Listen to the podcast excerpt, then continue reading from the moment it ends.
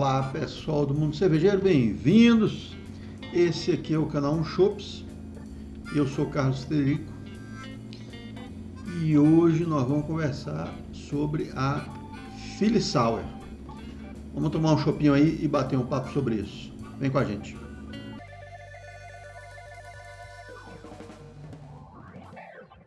Bom, como você já deve ter acompanhado aí, é, já tem se falado bastante a respeito da Philly Sour, desse Wild Brew, um fermento que a La Alemã lançou para fazer cervejas sour, ácidas.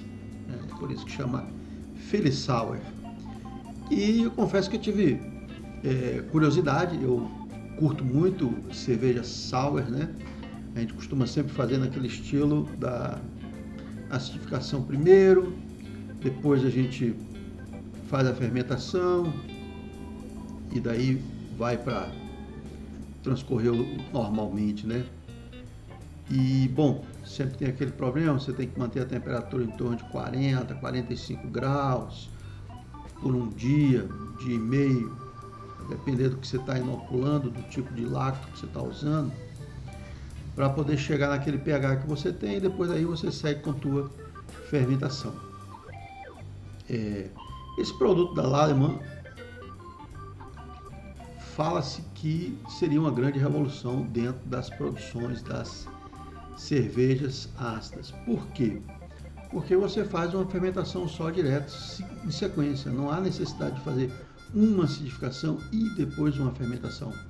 Já é o mesmo microorganismo, a mesma levedura que faz tudo para você. Isso realmente é uma coisa extraordinária, muito diferente do que a gente costuma fazer. Então, é, andei lendo um pouco, buscando aí algumas coisas, já descobri várias coisas interessantes, depois nós vamos voltar um pouquinho e alguns artigos técnicos a respeito dessas, é, dessas espécies de levedura, produtoras de, de, assal, de ácido lático, é, acidificadoras, né?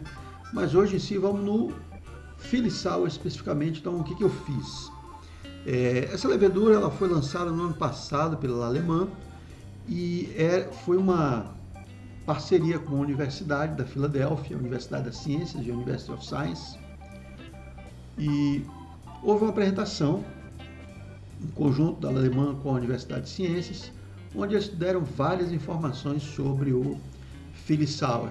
E aí eu peguei uma, um compilado dessas informações, aquilo que eu achei que foi mais interessante, também eram, eram relativamente poucos dados, né? é só mesmo aquilo que importa. E vou passar isso aqui, fazer um compiladão então para vocês. Quem quiser depois no final, eu vou deixar o link para a palestra, ela está em inglês, mas se você quiser botar a legenda traduzida em português, vai dar algumas é, vaciladas, mas 90% dá para entender o que está acontecendo, tá? Então, é, aí vocês estão vendo, esse é o Philly Sour Wild Brew. É uma levedura para a produção de ácido lático, tá? Na embalagem da La Alemã, aquele fabuloso formato de fermento seco que todos nós amamos e adoramos. Pelo menos para mim aqui, que moro no interior, não consigo receber fermento na forma líquida, então o que sobra é fermento seco. Bom, a primeira coisa que a gente tem que destacar é que a Philly Sour é uma levedura, mas não é a levedura Saccharomyces cerevisiae que a gente está acostumado a utilizar. Tá? Não é Saccharomyces cerevisiae. Mas então o que, que é isso? Que tipo de levedura é essa? Ainda é um fungo do filo Ascomicota, que é um filo gigantesco que tem vários usos, inclusive, por exemplo, na produção de queijos, queijo Roquefort é utilizado. E esse é o mesmo filo onde está inserida a Saccharomyces cerevisiae. Então é como se fosse uma prima. Prima segunda, prima primeira. Bom, pessoal da biologia, pelo amor de Deus, dá uma ajuda aí, porque é, só vocês para resolver aí o caso para a gente, tá? Mas enfim, é próximo. Tá? É uma levedura, está ali no mesmo filo, então, está próximo do Saccharomyces cerevisiae, embora não seja a mesma espécie, tá bom? Algumas características rápidas aí da Sour. Então, é uma levedura que ela produz uma fermentação alcoólica e uma fermentação lática. Então, ela produz etanol e ácido lático. Ela se adequa muito bem para a produção de cervejas ácidas, sour. Tem uma temperatura de fermentação em torno de 20, 25 graus, uma floculação alta, uma atenuação alta uma tolerância ao álcool em torno de 9% e uma taxa de inóculo em torno de meio a 1 grama por litro de mosto. Então, para vocês terem ideia aí, aquele pacotinho de 11 gramas daria para você fazer assim, puxado 20 litros. É, com uma folga boa, 10 litros, ou dois pacotes para 20 litros. Tá? Então, mais ou menos nesse, nessa, nessa taxa de inoculação. É, a fermentação dela é uma fermentação um pouco mais lenta do que a fermentação das leveduras Saccharomyces cerevisiae que a gente está acostumado do tipo ale.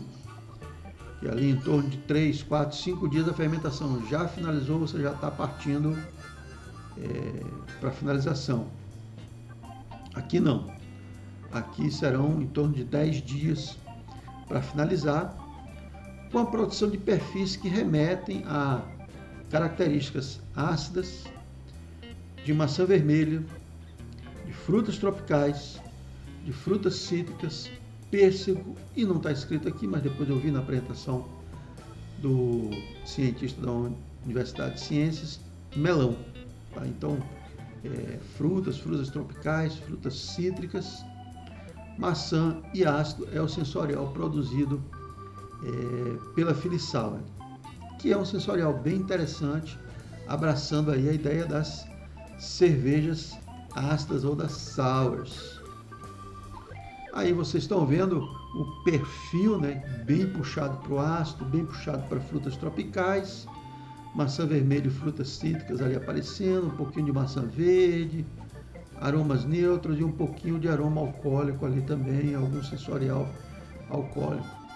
É, nada de pimenta, talvez especiarias encaixe também ali, e cravo.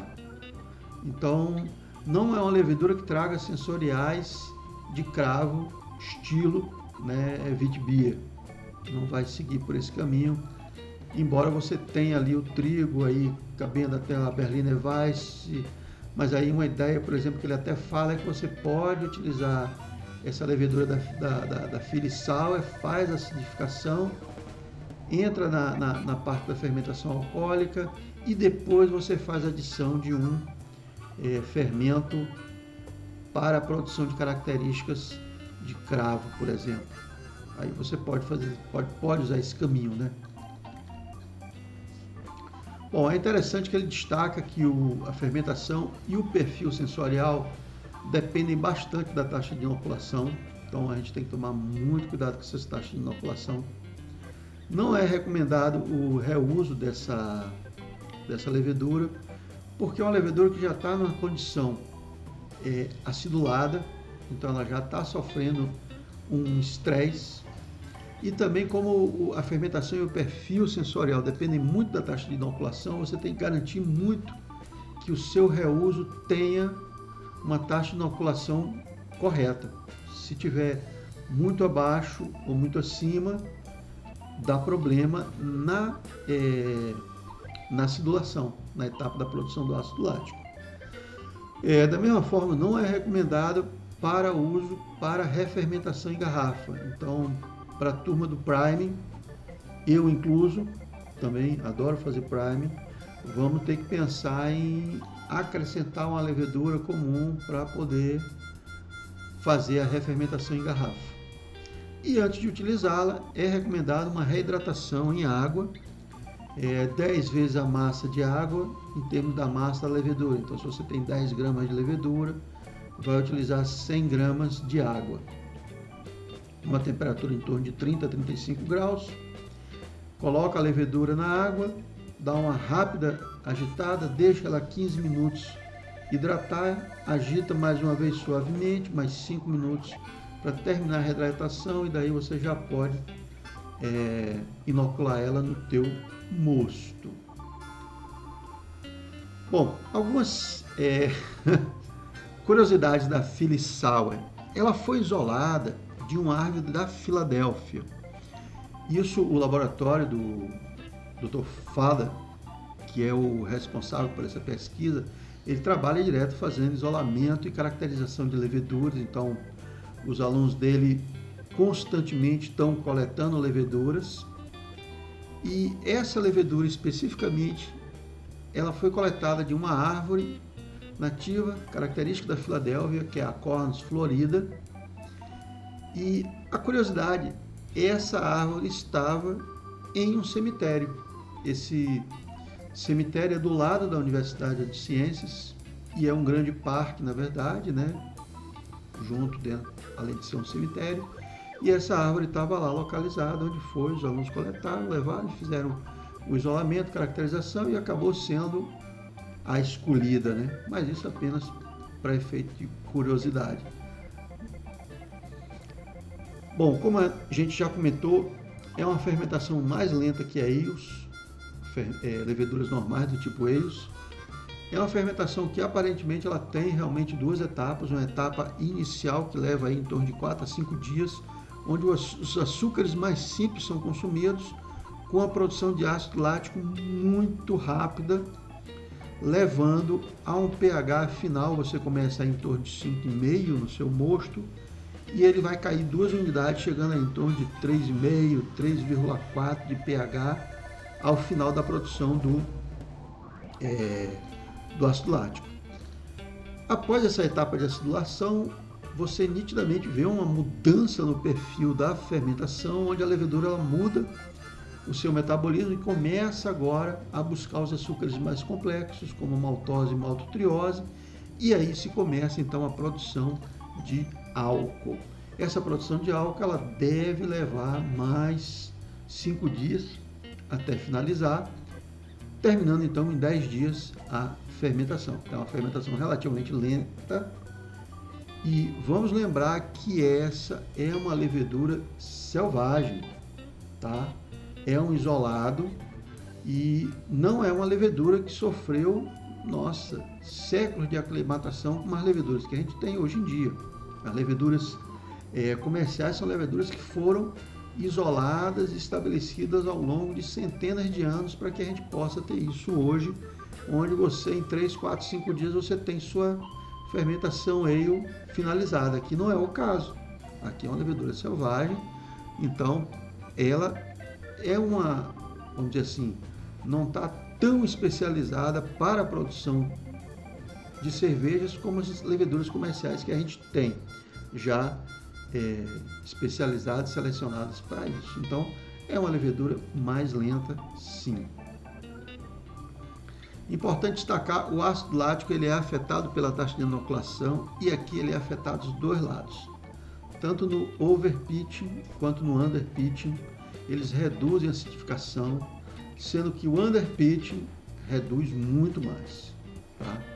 O overpitch, olhando os dados ali que o, o pesquisador apresentou, o, o overpitch ele afeta, mas não é tanto assim, mas o underpitch ele afeta bastante a produção de ácido lático e, consequentemente, a acidificação. Ele comenta que o, a taxa de inoculação ideal aí é 1 milhão de células por ml por grau plato, que é aproximadamente o que a gente utiliza para cerveja do tipo Ale.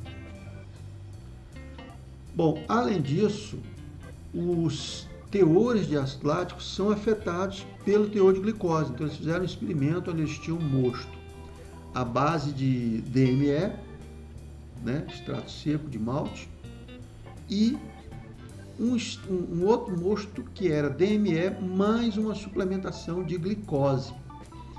E o que eles puderam observar é que, embora o perfil fermentativo seja o mesmo, a produção de ácido lático é intensificada no mosto com suplementação de glicose. Então, com, eles adicionaram, se não me engano, 2% de glicose no mosto. Tá? Então, era extrato seco, DME, extrato seco de malte, mais 2% de glicose. E isso já fez com que a produção do ácido lático fosse é, incrementada e se atingisse a pHs menores. Então, chegasse aí a 3.3, 3.2. Por fim, os ésteres produzidos, o perfil sensorial também é afetado, afetado pelo teor de glicose. Quanto mais glicose você tem, você recebe esses aromas que remetem a pesco, a melão. Originalmente, é, a filisal ela produz um sensorial, segundo ele, que remete a cidra, né? com a pegada de maçã bem intensa. Mas na medida em que você traz um pouco mais de glicose para dentro do teu mosto, essas frutas tropicais começam a se sobressair, trazendo então uma complexidade ao perfil sensorial da cerveja produzida. Bem interessante isso. Por fim, então, galerinha, tá aí. A apresentação foi esse da L'Allemand e University of Sciences da Filadélfia. Esse é o link para a apresentação no YouTube deles. E por último, né, a última curiosidade, por que chama-se Philly Sour? Porque a levedura foi descoberta na cidade da Filadélfia, nos Estados Unidos. E, carinhosamente, é normal a população se referir à cidade de Filadélfia como Philly, não o nome completo, Filadélfia, mas Philly apenas. Então virou Philly apenas como uma questão de se remeter à origem da levedura. Bom, ficamos por aqui, espero que vocês tenham curtido. Eu vou tentar explorar um pouco mais depois alguns artigos técnicos sobre é, leveduras que não sejam da linhagem da Saccharomyces cerevisiae ou da Saccharomyces, né? Já que nós temos várias Saccharomyces aí que a gente pode usar para produção de, de cerveja. Mas vamos trazer algumas características dela. Eu já consegui levantar alguns artigos que trazem algumas informações bem interessantes, inclusive sobre a forma como a gente conduzir nossas fermentações, é, tipo de perfil sensorial, taxa de inóculo, que dá para a gente explorar alguma coisinha boa aí. Deixo aqui para vocês o meu convite, se inscrevam no canal, deixa o joinha aí se vocês gostaram, deixa um comentário aí para gente, qualquer dúvida, qualquer questão, vocês podem é, deixar nos comentários ou manda um e-mail aí para gente, um shops.com gmail.com que a gente responde e ficamos por aqui. Até a próxima. Tchau, tchau.